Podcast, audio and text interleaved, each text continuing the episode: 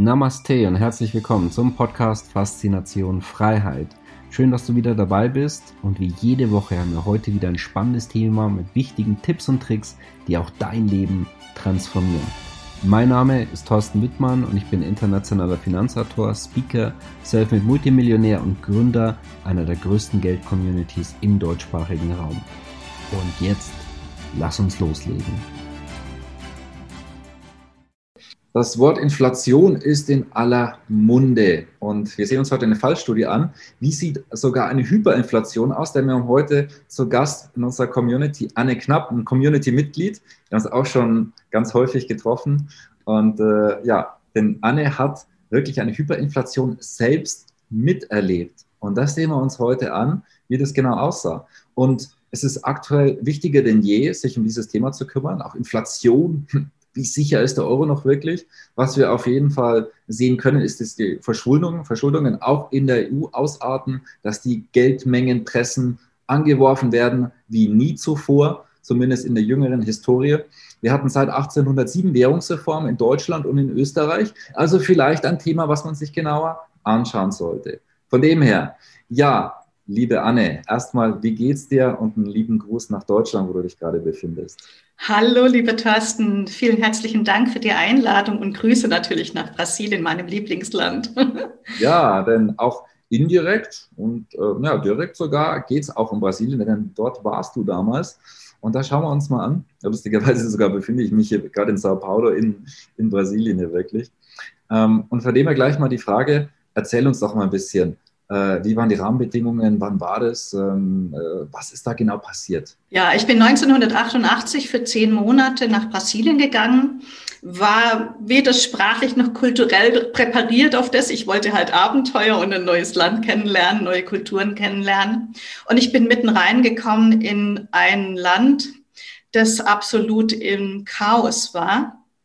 Es war 1985 die Militärdiktatur beendet und es war der erste Präsident, der demokratisch war, Sarney hieß der.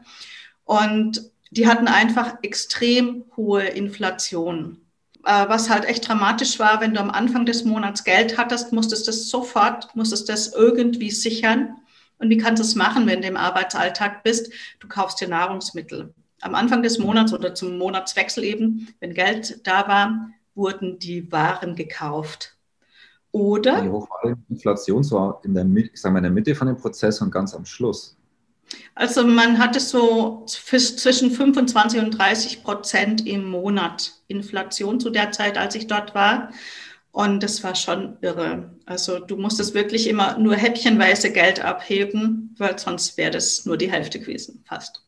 Ja, weil nehmen wir jetzt ein Beispiel, wenn wir jetzt sagen wir die Butter, jetzt nehmen wir einen Europreis, das wäre ungefähr so, also kostet einen Euro und am Ende des Monats kostet sie 1,30 Euro. Oder wenn man für 100 Euro eingekauft hat, kostet es am Ende des Monats auf einmal 130 Euro und ansonsten hat sie nichts verändert. Ja. Das ist schon massiv und hat dann auch weiter zugenommen. Ja. Also das war total anstrengend für die Menschen, die waren aber auch, Brasilianer sind da auch sehr praktisch, also die haben sich da schnell halt auch äh, arrangiert und hatten Lösungen für sich gefunden. Jeder macht dann halt einen Großeinkauf, wenn er Geld hat und legt es dann an. Oder er kauft sich Telefonmünzen und die sind dann am Anfang des Monats noch einiges wert, am Ende dann nicht mehr. Und da kann man damit vielleicht auch noch ein bisschen tauschen. Oder man hat eine Schwarzwährung mit Dollar, das aber auch irgendwann mal nicht mehr funktionierte, weil dann auch wieder der, äh, die nächste Währung kam und man dann äh, eins zu eins wieder gegengerechnet hatte. Also es war in den zehn Monaten mit drei Währungen extrem turbulent. Drei Währungen. Ja, das, war, das klingt sehr, sehr chaotisch dort.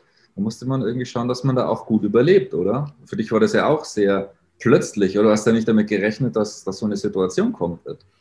Also ich habe es ja auch gar nicht verstanden. Ich war da ähm, ja auch so ein bisschen überfordert von all dem, was da so passierte. Ich hatte Gott sei Dank einen guten Freund in Sao Paulo und der hat mich da ein bisschen an die Hand genommen. Erst hatte ich Traveler Check, damals gab es ja noch nicht so äh, viel anderes Dinge. Und irgendwann sagte er zu mir, jetzt wechselst du deine Traveler Check und wir machen so eine Overnight-Applikation an der Bank. Das war dann so pro Übernachtung, also pro Nacht, pro zum nächsten Tag, war das dann mehr oder weniger ein Prozent an Zins. Und das war so gerade so um die Inflationsrate rum. Das ist meistens ein bisschen mehr. Und ähm, so haben wir es dann halt gemacht. Ich bin dann auf Reisen gewesen. Immer habe ich ihn dann angerufen und gesagt, kannst du mir wieder ein bisschen Geld davon raushalten, damit ich es abholen kann an der Bank mit der Karte. Und irgendwann sagt er zu mir, ey Anne, wir müssen reden. Da läuft jetzt gerade wieder was Neues. Jetzt müssen wir das wieder in Dollar umtauschen, um dein Geld zu sichern. Und irgendwann war eben dieser Cruzado zum Cruzado Novo und da waren die Banken geschlossen. Es gab keine Chance, an Geld zu kommen. Und wir mussten so lange warten, bis die die drei Nullen auf den Bankscheinen praktisch durchstempelten und äh, drei Nullen praktisch äh, gestrichen hatten. Und ja, mit all den... Weg, ne? Mhm. Mit all den Menschen stand ich in der Schlange und wir warten sehnlichst, dass die endlich wieder aufmachen, damit wir alle wieder Geld abholen können. Okay, ja, das wäre jetzt meine nächste Frage gewesen. Also das heißt, stundenlang dort warten und hoffen, dass man irgendwie wieder zahlungsfähig ist. Das heißt, wenn man nicht vorbereitet war, was wahrscheinlich bei den meisten Menschen der Fall war, nehme ich an, wie auch bei dir in dem Moment, du warst wahrscheinlich auch einfach total überrascht. Wie war das für dich emotional? Hattest du da existenzielle Ängste auch? Weil man weiß ja nicht, was passiert, was kommt als nächstes? Ja, ich war halt total verwirrt. Ich kannte ja natürlich auch noch nicht so gut die Sprache und war mhm. dann auch so ein bisschen überrascht, weil ich wollte eigentlich weiterfahren und wollte meine Abenteuer erleben und so weiter. Und dann stehe ich einfach da und kann meine Pension nicht zahlen. Also kann ich auch nicht einfach abhauen, ich kann nicht gehen, ich muss es aussetzen. Das war schon crazy, es war schon verrückt. Meine einzige Chance wäre gewesen, wenn alles dumm gelaufen wäre, 1988, man muss ja auch denken, gab es noch keine Internetgeschichten, ich hätte zur deutschen Botschaft gehen müssen, dass die mir helfen. Und all die anderen Menschen, die hatten halt dann auch die Mühe und Not, wie sie dann noch ein paar Tage überleben können und ihre Kinder versorgen, ihre Sachen zahlen. Und witzigerweise war auch das mit dem Zahlen ganz interessant. Man hatte immer versucht, so spät als möglich die Rechnungen zu zahlen, weil es dann ja weniger wert war. Also wenn ja. ich am Anfang eines Monats äh, Rechnung bekam, Telefon zum Beispiel oder was auch immer, Strom, dann lasse ich es auf die erste Mahnung anlaufen, ja. weil dann ist es ja günstiger. Also die Leute waren schon auch sehr kreativ an der Stelle. Ja, das glaube ich. Es erinnert mich sogar an eine kleine Anekdote, weil ähm, also unwissentlich hatte ich einen Fauxpas gemacht an der argentinischen Grenze. Und ähm, da habe ich heute noch eine Strafe, die ich aber nicht begleiche bei diesen argentinischen Pesos und die wertet ja auch jedes Jahr um 30, 40 Prozent ab. Und die bezahle ich natürlich erst dann, wenn ich wirklich dann wieder, wieder einreise. Also ganz spannend. Ne? Also das ist ein ganz logisches Denken. Natürlich macht man das dann so. Ja, genau. Also einerseits zahle ich, zahle ich die Rechnungen nicht und andererseits sparen lohnt sich nicht. Ja. Also gehen wir in den Konsum und zwar ab dem Moment, wo ich äh, was Cash habe. Genau. Ist ganz Wie verrückt. jetzt mit dem, wenn man jetzt einfach nur einfach schön brav sein Geld auf die Bank gelegt hat? Du hast es gerade gesagt, sparen oder können jetzt auch sein, eine Art und Weise Lebensversicherung, Bausparen etc. War, war das dann sinnvoll? Ich frage es mal so. Ja, genau. Der Sparer war der Dumme. Der, der das Geld auf die Bank, aufs Bankkonto brachte, der hatte nichts mehr am Ende davon.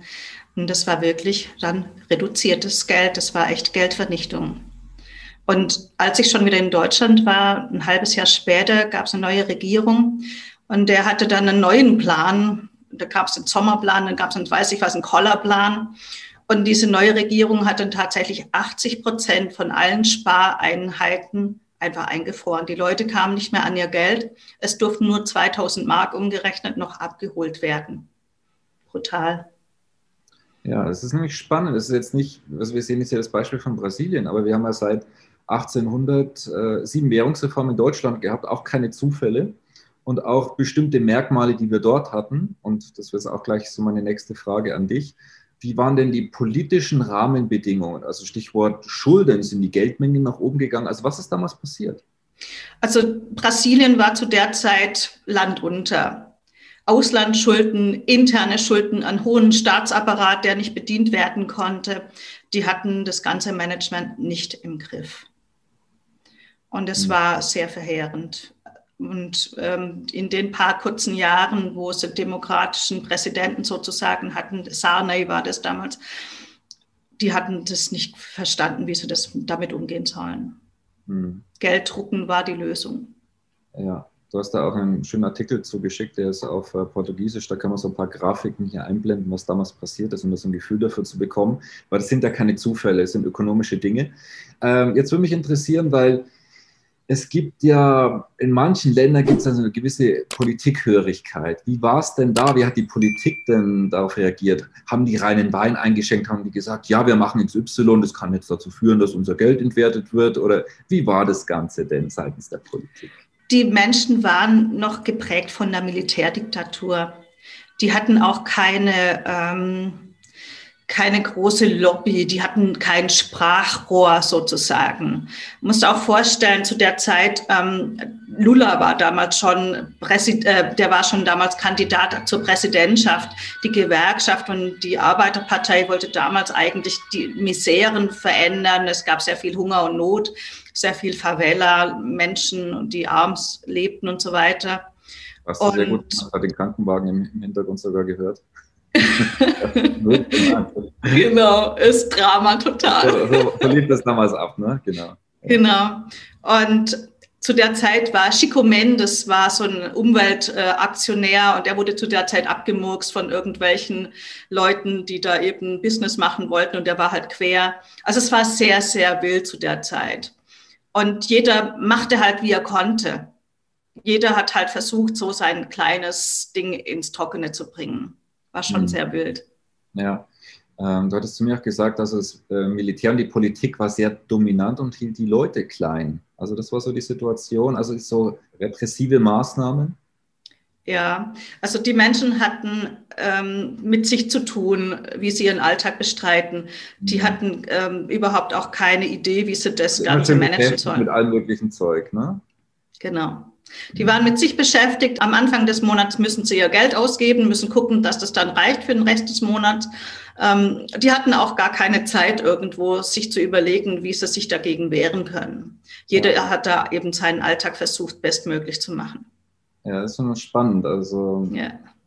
also für mich hört sich das schon nach einigen Parallelen an, also in, in anderer Art und Weise natürlich heute. Äh, auch in unterschiedlichen Ländern dieser Welt, was wir auf jeden Fall ja sehen, dass wir in ungekannten Maße ähm, die, die Gelddruckmaschinen angeworfen werden und ähm, mehr und mehr Verschuldungen, Rekordverschuldungen. Also das heißt, äh, in Deutschland jetzt fürs nächste Jahr fast doppelt so viel, wie wir, wie wir an Einnahmen insgesamt haben.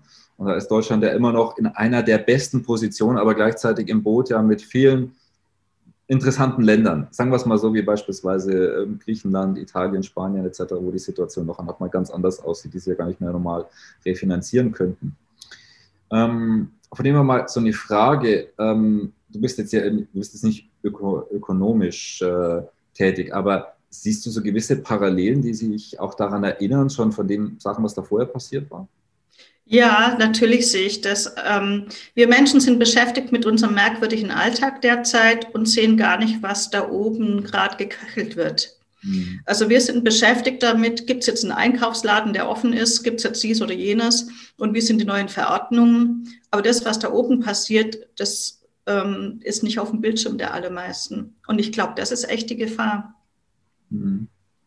Ja. ja, in welcher Art und Weise? Also wir wissen aus der Historie Folgendes Inflationen, die gehen nicht eins zu eins direkt sofort los. Ähm, das heißt, Geldmenge wird ausgeweitet sofort Inflation, sondern das Geld sucht und findet so seinen Weg. Es ist vergleichbar mit so einer Ketchupflasche, wo man, wenn man da drauf, ne, drauf drückt, es passiert da nichts, aber auf einmal, wumm, kommt das raus. Das haben wir historisch immer wieder gesehen, auch in so einer exponentiellen Kurve. Das, das ist das Heimtückische. Man sieht am Anfang häufig noch nichts. Aber dann auf einmal, zack, bumm, und dann kann man nur noch reagieren und nicht mehr agieren und eben nicht aus einer Vogelperspektive von oben, sondern eben ja nur noch, okay, was kann man jetzt noch irgendwie retten? Und man wird dann also auch überrascht und dann macht man natürlich schnell Fehler.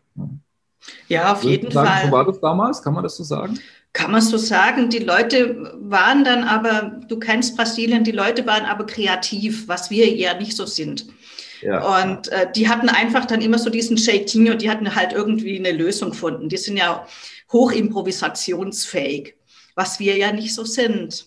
Ja. Das heißt, für uns hier ist es noch viel dramatischer, weil wir nicht so gelenkig sind, aus meiner Sicht. Ja, man wird sehen, äh, was die Zeit bringt. Äh, wir sehen auf jeden Fall die aktuellen Tendenzen und es wird Folgen haben, in welcher Art und Weise auch immer. Es wird auf jeden Fall spannend bleiben. Ja, also von dem her, liebe Anne, herzlichen Dank. Es war ein hochspannendes Interview in Faszination Freiheit. Ganz klasse. Danke, dass du dir die Zeit genommen hast. Hast du vielleicht noch so ein paar letzte Worte, vielleicht, keine Ahnung, so ein kleiner Appell, dass man sich um das Geld kümmern sollte oder was? was ja, habe ich schon. Also ich denke, wir sollten einfach immer wach bleiben und gelenkig bleiben. Ich glaube, das ist das richtige Wort dafür, dass wir einfach schauen, was passiert hier und unsere Nischen suchen und finden. Ja, klasse, tolle Schlussworte. Wenn dir das Video gefallen hat, teilen, liken, kommentieren, also gerne auch teilen, dass andere Menschen so Bewusstsein haben für dieses Thema, wie schnell auch sowas gehen kann und wie es einem selber dann wirklich im Alltag beeinflusst. Also ganz klasse. Und dazu übrigens auch in unserem ähm, Crash Course Chance Programm genau solche Themen. Was kann man, wie kann man für jedes Szenario gewappnet sein? Ähm, gerne auch Link unterhalb von diesem Video. Da gehen wir sehr, sehr intensiv drauf ein und vor allem auch auf konstruktive Lösungen und wie man Gewinner aus welchem Szenario auch immer zukünftig herausgeht. Also Anne, nochmal herzlichen Dank. Hat mir sehr, sehr viel Spaß gemacht. Und, Ganz äh, herzlichen äh, Dank auch. liebe Grüße und bis bald. Dankeschön, bis bald. Schön, dass du wieder dabei warst. Wenn dir der Podcast gefällt, erzähle gerne dein Umfeld davon, sodass auch dieses von den Inhalten profitieren kann. Und falls du es nicht schon gemacht hast, abonniere den Kanal, damit du künftig keine Folge verpasst und vor allen anderen informiert bist. Gerne kannst du uns auch einen Kommentar und eine positive Bewertung bei Apple Podcast dalassen. Bis zum nächsten Mal, dein Thorsten Wittmann.